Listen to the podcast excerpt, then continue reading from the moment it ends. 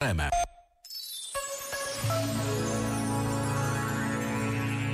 São Miguel, São Gabriel e São Rafael, três arcanjos citados na Sagrada Escritura.